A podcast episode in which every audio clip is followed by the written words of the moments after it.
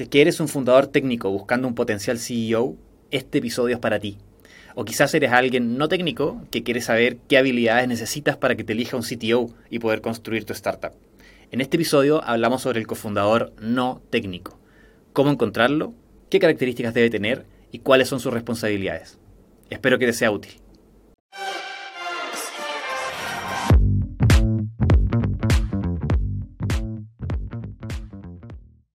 Roger, ¿qué es un cofundador no técnico?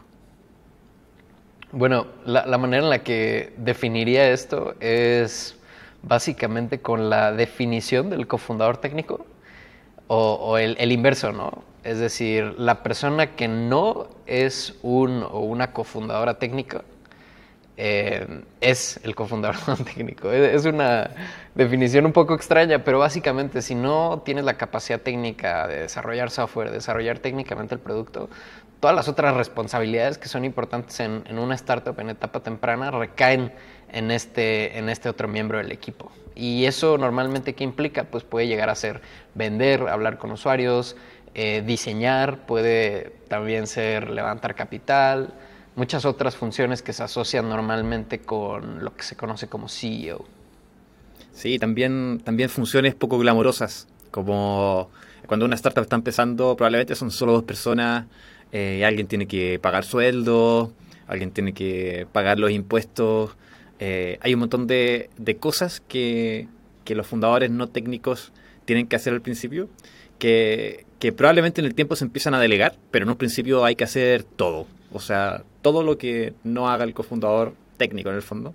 Y, y, cuando estábamos hablando antes del episodio, nos costó llegar a esta definición de qué, es un cofundador no técnico. Y, la única forma que se nos ocurrió es a través del, negativo del cofundador técnico, el opuesto. Exacto, y, siempre hay ese, ese, montón de cosas que son muy aburridas, pero son importantes, yo, yo creo. Y de hecho, eh, creo que es como una división medio cómoda porque muchas veces un cofundador técnico no le gusta hacer estas cosas y bueno, a veces los no técnicos o sin capacidad técnica mm, tal vez viene siendo su trabajo de, todos los días desde hace tiempo.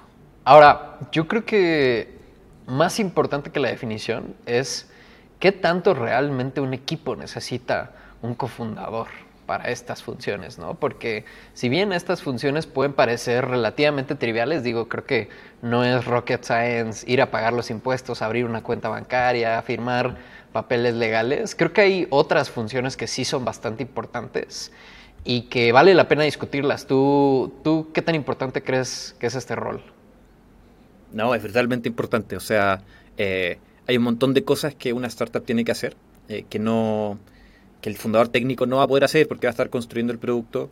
Y las más obvias son, no sé, levantar capital, em, eh, contratar eventualmente, eh, hablar con usuarios. Entonces, igual de alguna forma estos fundadores no técnicos también están muy involucrados en la creación del producto porque están hablando, con usuarios, eh, están entendiendo qué es lo que se necesita, muchas veces diseñan.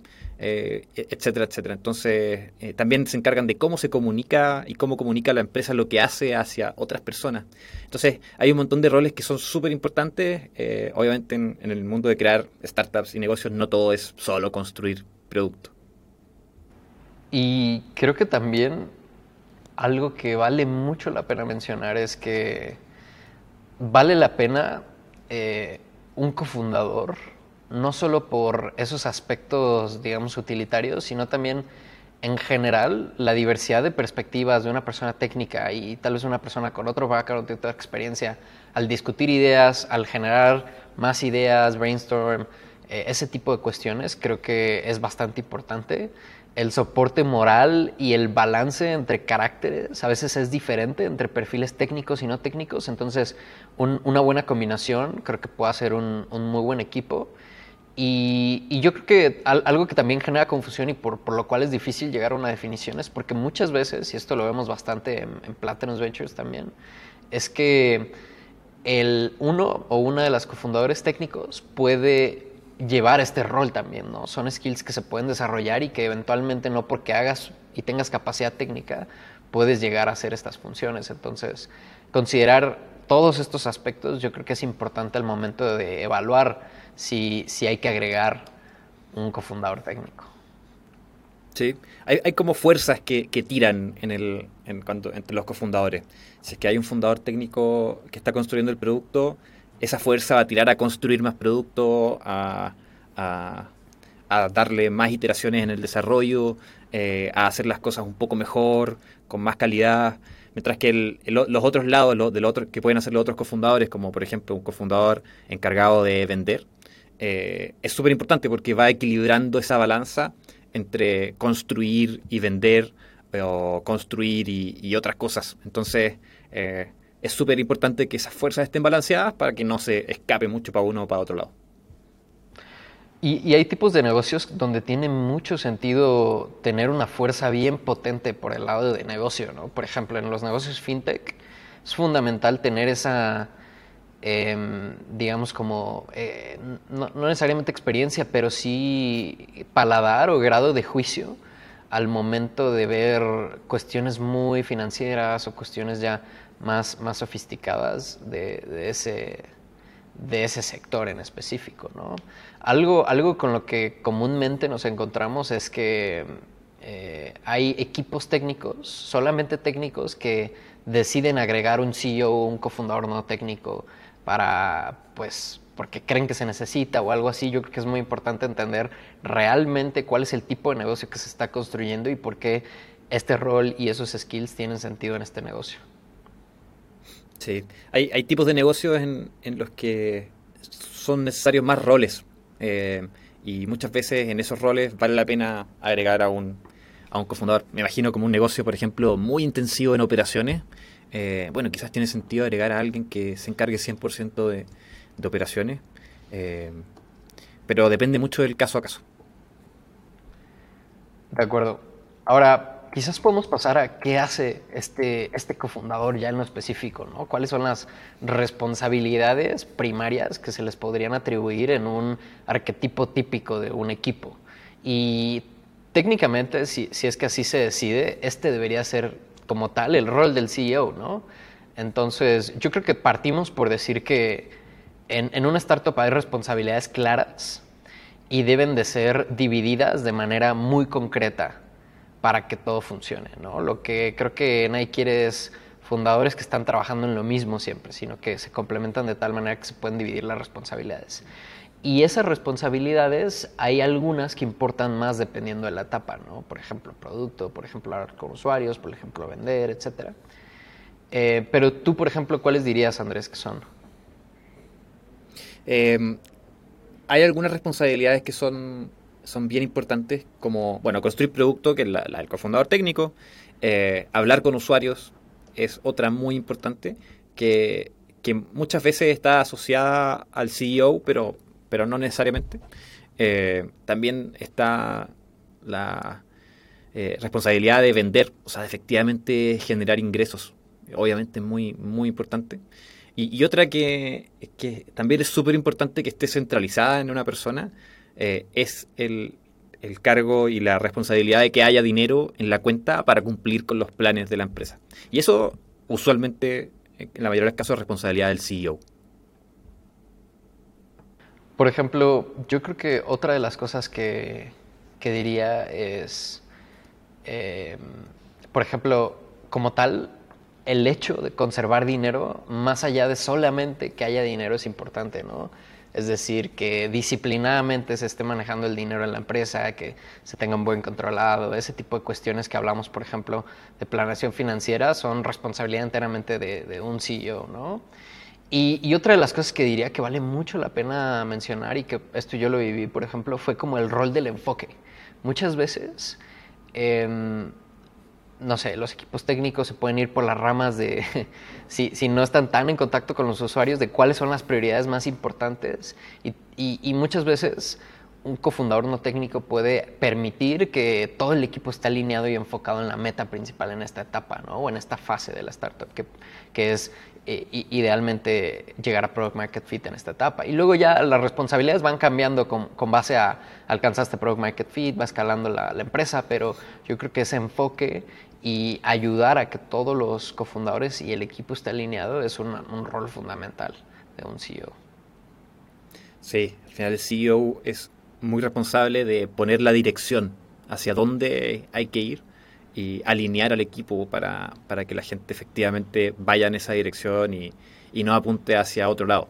Eh, en el fondo permite a los equipos entender por qué estamos haciendo lo que estamos haciendo y llegar con nuevas iniciativas para llegar más rápido a esa meta. Eh, entonces es súper, súper importante ese rol.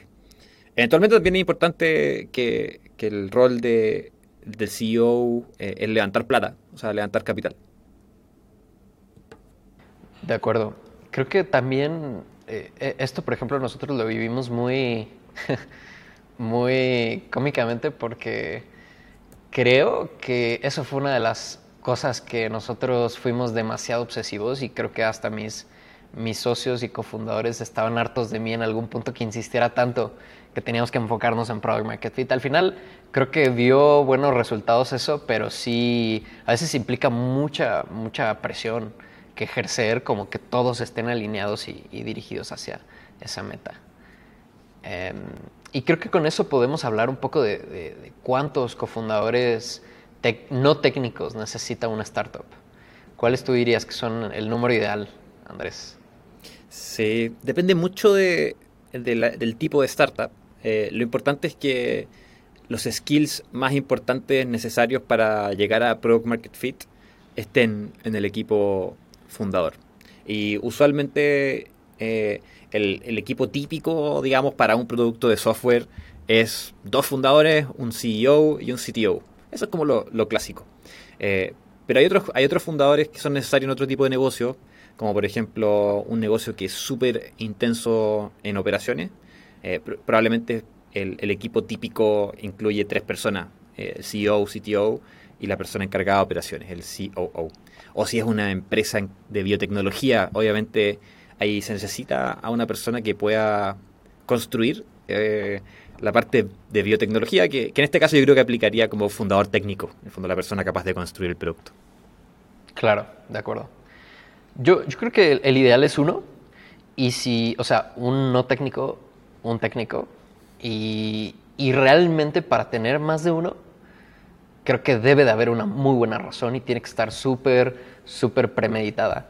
Incluso si es un negocio intensivo en operaciones, tiene que ser una persona absolutamente crack que valga la pena. No solo basta con que tenga experiencia en operaciones, que creo que eso es algo que en lo que, en lo que se va mucha gente. O por ejemplo, algo que vemos mucho también en postulaciones de PB es, es un negocio fintech y creen que necesitan un CFO en, en, una etapa muy temprana, ¿no? Entonces ahí es cuando yo creo que empiezan a sonar alarmas de si realmente eh, una persona con, con, un nivel de experiencia tan alto eh, realmente este, pues va, va, a tener las funciones que cree que va a tener en una startup en súper etapa temprana, ¿no? Idealmente quieren mm. cubrir esas responsabilidades también con un solo cofundador no técnico. De acuerdo. El CFO es el rol típico que, se asignan a algunos fundadores que en realidad no es muy útil al principio. Sí, súper de acuerdo con eso. Em, incluso el COO lo, cuestionaría. ¿eh? Em, creo, que, creo que sí tiene que ser algo extremadamente especial para que verdaderamente valga la pena. Pero bueno, creo que con eso podemos pasar a, qué factores son importantes al, al tratar de encontrar, decidir eh, un, cofundador técnico y para los cofundadores no técnicos, ¿qué son cosas que se esperaría que, ustedes tengan y, complementen a la startup? Entonces, ¿cuáles tú dirías que son? Sí, se me ocurrieron varias cosas blandas, que quizás es medio aburrido, eh, pero, pero en el fondo creo que hay algo que es muy importante que tenga un cofundador no técnico, en especial si es que va a tomar el rol del, del CEO, y es que se pueda, se pueda comunicar claramente. Eh, comunicarse claramente no significa ser ultra carismático, hacer muy buenas presentaciones, ser súper, ah, no sé, histriónico. No, no, no. Eh, comunicarse claramente es responder, saber responder a las preguntas, comunicar brevemente lo que quieres transmitir y poder transmitir de manera efectiva lo que hace la empresa y, los planes. Eh, o sea, en el fondo, comunicarse de forma normal, comunicarse de forma concisa, eh, sin, sin o sea, un error muy típico eh, que vemos mucho en postulaciones y en, y en entrevistas es que el cofundador, el CEO, se alarga y habla extensamente. y, yo creo que es un poco una deformación de, de la universidad o de los trabajos más corporativos en el que uno tiene que hablar harto para que, para que sepan, eh, creas que, crean que sabes. Pero, claro. pero la comunicación breve y concisa es muy clave. De acuerdo. Y, yo creo que déjame hacerte un, pequeño pushback ahí, Andrés. De hecho, yo creo que sí, la comunicación es muy importante, es una gran ventaja, pero creo que más que, más que en el skill específico, yo trataría de ver eh, que, aportan mucho, ¿no? Pero ¿cuál es la tasa de desarrollo de skills de esta persona? ¿no? Es algo todavía más blando y quizás abstracto, pero que el día de hoy no sea una eminencia comunicándose, que tal vez le falte un poquito, eh, no necesariamente es malo, mientras la tasa de mejora sea muy rápida. Y creo que eso es algo que es difícil de juzgar, pero que definitivamente es lo más importante. ¿Por qué? Porque muchas de las cosas que se hacen en una startup, especialmente como fundador primerizo, se aprenden en la marcha. Nosotros, por ejemplo, en nuestra startup, no sabíamos nada de crédito. Eh, y eso, eso, la verdad es que lo, fuimos complementando con Advisors, lo, lo, fuimos aprendiendo. Yo tampoco era una eminencia haciendo pitches. Pero, pero de verdad teníamos un compromiso muy fuerte por ir mejorando. Entonces creo que por ahí va, va un poco la cosa, tampoco dejarse llevar, porque gente que es muy persuasiva va a hacer la diferencia en su startup, sino gente que sea eh, clara, buena y que además eh, tenga las ganas de estar mejorando constantemente va a ser, va a ser yo creo que algo bien importante. De acuerdo, y está interesante ese punto. Creo que, creo que lo había leído alguna vez de Sam Altman en algún post, como fijarse en, en la tasa de progreso de una persona. Eh, y, ahora que lo pienso, a mí me ha, tocado verlo varias veces, eh, seleccionando startups o seleccionando desarrolladores. Y en general los que, los que más me sorprenden son aquellos con los que hablo en un punto y me hago una idea de cómo están en ese momento y después hablo algunos meses después y han tenido una mejora sustancial en algún skill o en la forma de, cómo se comunican, por este caso. Eh, entonces ese, ese, es un súper buen criterio en general para, para elegir cofundador, si es que, es que mejoró tanto en, tan poco tiempo, imagínate en 3, 4 años más. Exacto. Otro factor que yo creo que es bien concreto y táctico que pueden ver es cuál es el historial de esta persona haciendo cosas. Creo que un, cofundador no técnico no necesariamente em, es una persona que no construye productos como, como un fundador técnico, tal vez que tiene la capacidad directa de crear software sino muchas veces estas personas pues han hecho otro tipo de logros en otras dimensiones que es muy importante poner en perspectiva y que eh, sería uno de mis criterios principales. Creo que una pregunta bien simple y que da muchas señales. ¿Qué es lo más impresionante que has hecho en tu vida? Y, muchas veces la, gente no técnica hace cosas impresionantes. Entonces, creo que eso, es algo que utilizaría yo para tratar de, de identificar esa tasa de, mejora y también cuál es la capacidad de esta persona de hacer que las cosas sucedan por sí misma. Sí, de acuerdo.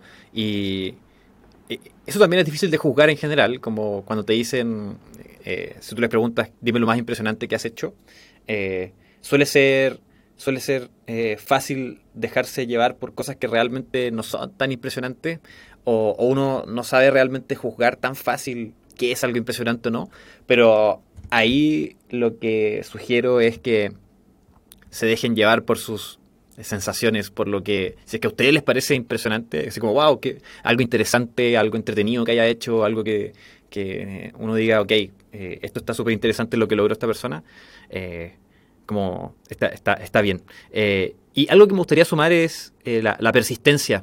o sea, ojalá buscar eh, evidencia de persistencia en su historial. Eh, ¿a, qué me refiero con, persistencia?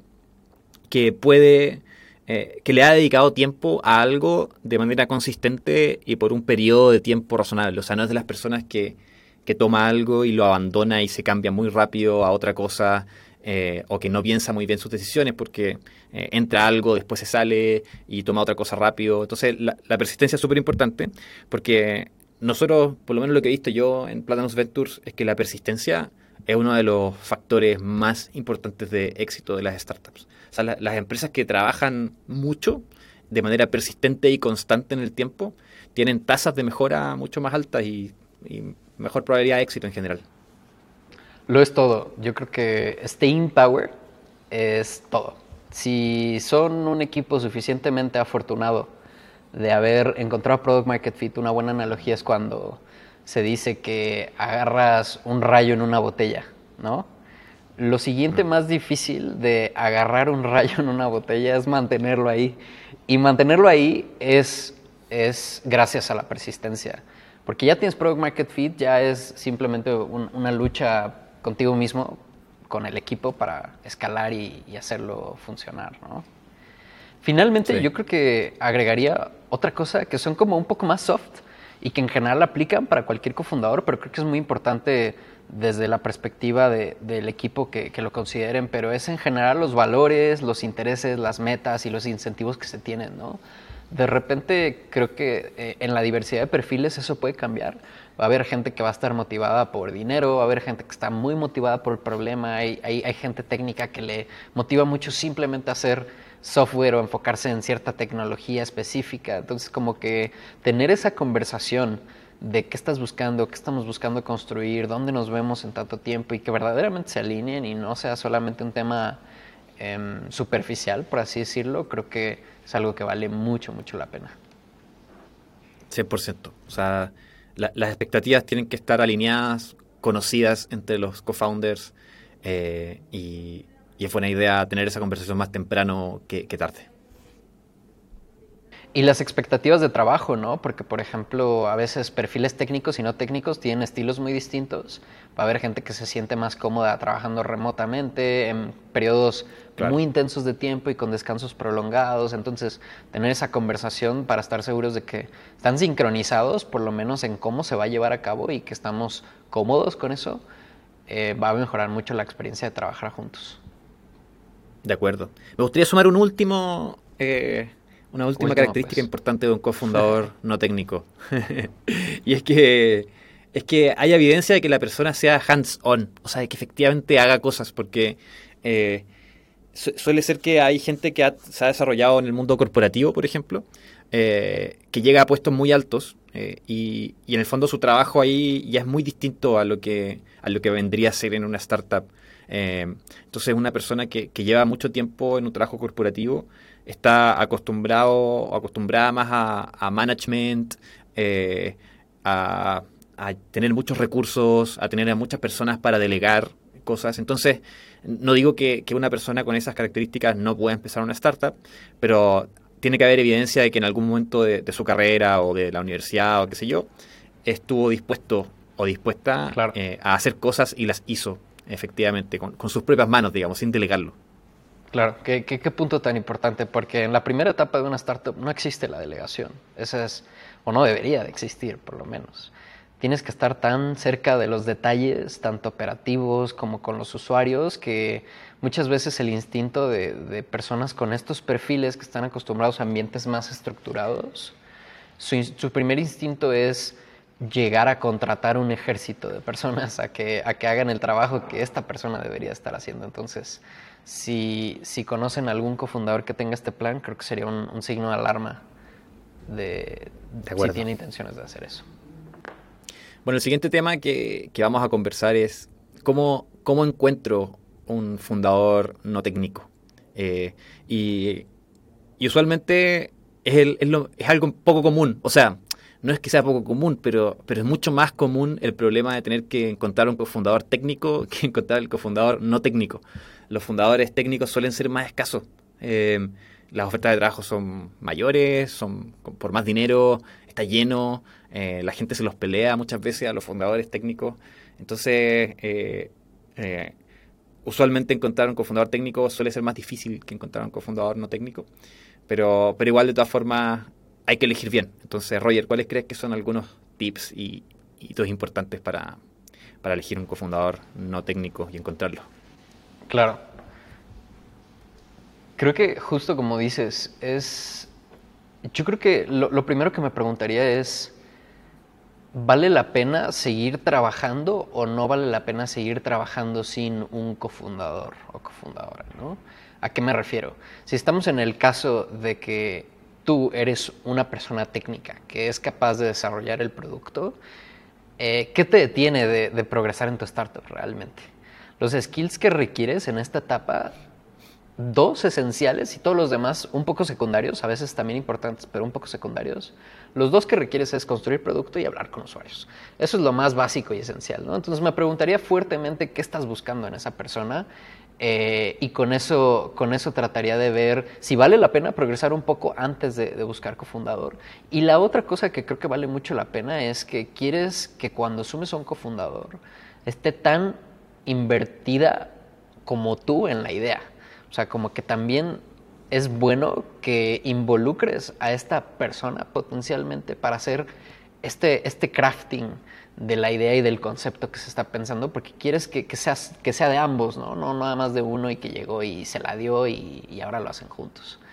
Entonces, ese es como un preámbulo que diría, y digamos que ahora sí ya a, lo concreto de encontrar, eh, se parece mucho al, encontrar cofundador técnico. Creo que hay que buscar en, en, dos lugares clave.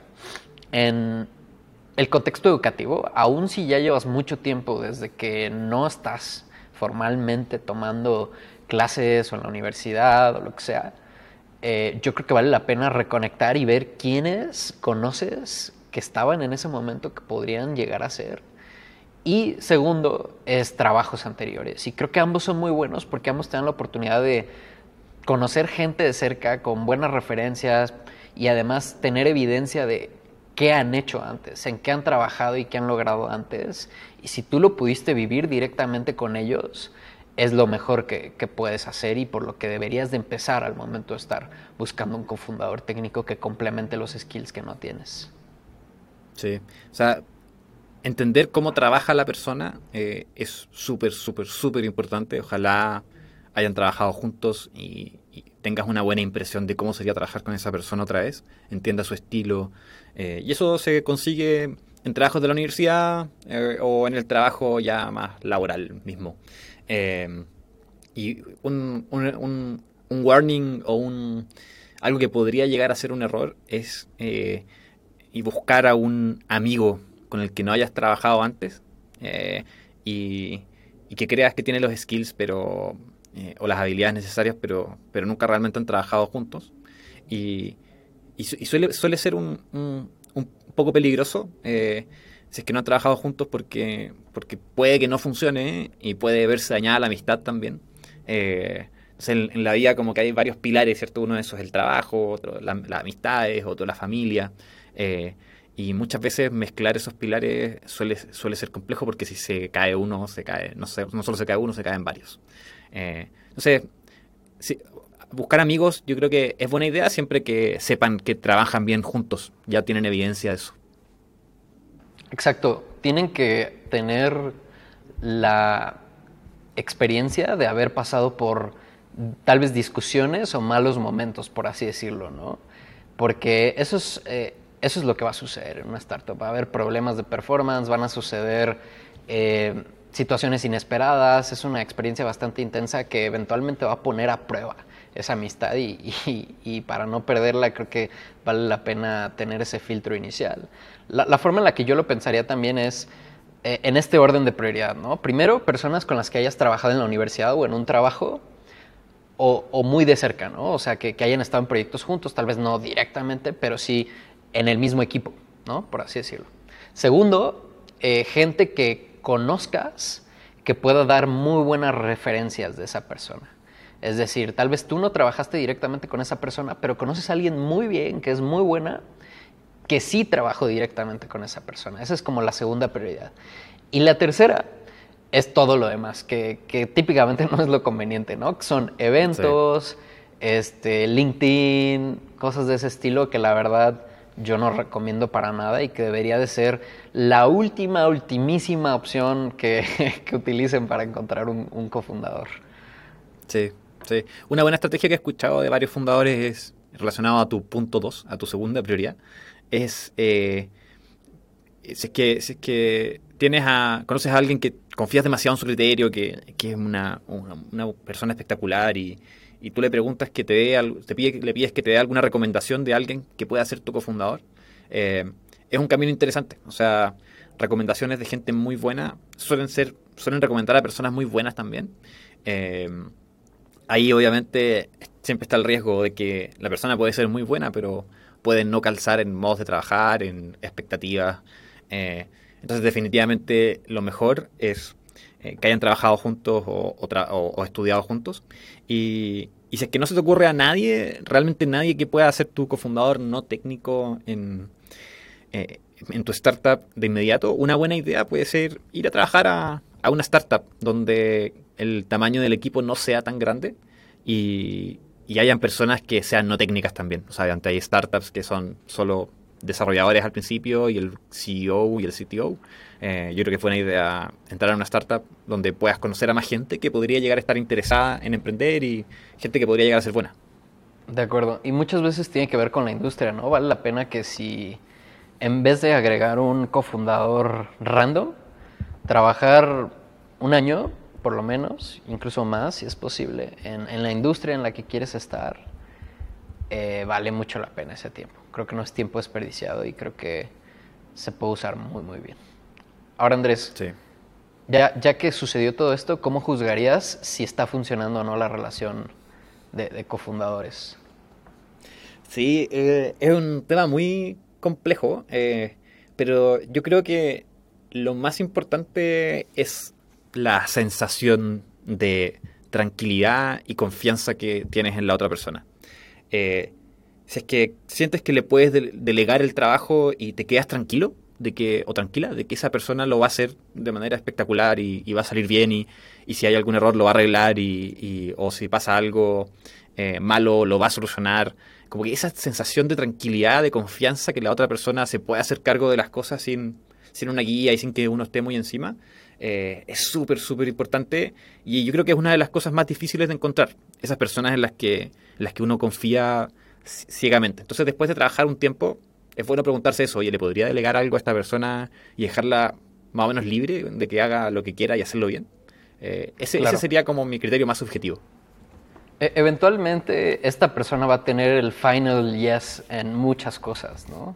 Entonces creo que es fundamental que haya una confianza absoluta y como alguna vez me han dicho algunos fundadores, admiración incluso por, por esta persona para que sabes que no solo va a hacer bien su trabajo, sino que vas a decir, wow, ¿no? O sea, vas a quedar impresionado, idealmente el trabajo que, que hicieron. Y, y, yo agregaría una más que creo que es importante, que es cómo han lidiado con las malas noticias y los malos momentos que les han sucedido a la startup. Quizás se pusieron un periodo de prueba de unos tres meses. Yo creo que en tres meses es muy probable que le pase algo malo a la startup, si realmente están trabajando de manera intensa. ¿Cómo han lidiado juntos con esas malas situaciones? Si crees que es una dinámica sana, que se puede extender y prolongar, yo, yo diría que es un muy buen indicador de que la decisión va a funcionar, digo, la, la, la relación va a funcionar a largo plazo. Sí. Sí, hay gente que, con los problemas se frustra muy rápido y, se paraliza o, que con los problemas abandona. Eh, y en general esas son personas que, no tienen quizás un buen perfil para, para ser un fundador de startup porque las startups están llenas de problemas y siempre, siempre van a haber cosas difíciles eh, y hay que, hay, que, hay que saber sobreponerse. Sí, eso es lo fundamental. Yo he escuchado historias de startups donde las, los momentos malos había fundadores que se terminaban gritando, casi peleando, o sea, como creo que claramente si, si llega a ese punto en el que lidian así con el estrés y con una intensidad muy fuerte, tal vez no vaya a ser la relación ideal, ¿no? Creo que buscar una manera donde los estilos se acoplen va, a ser lo mejor. Bueno, y al final puede pasar que, que quizás esos dos fundadores tienen estilos parecidos de, gritarse y, después ponerse en la buena. y si eso, si eso funciona, bueno, está bien también. Eh, usualmente no es difícil, pero es difícil que se pongan en la buena después de peleas tan fuertes. Pero, pero que sabe, a veces Quizás hay gente que le acomoda ese estilo. Bueno, creo que con eso estamos por hoy día. Así que espero que les haya sido útil el episodio y nos vemos la próxima semana en un siguiente episodio de Tech Founder News. Gracias, Roger.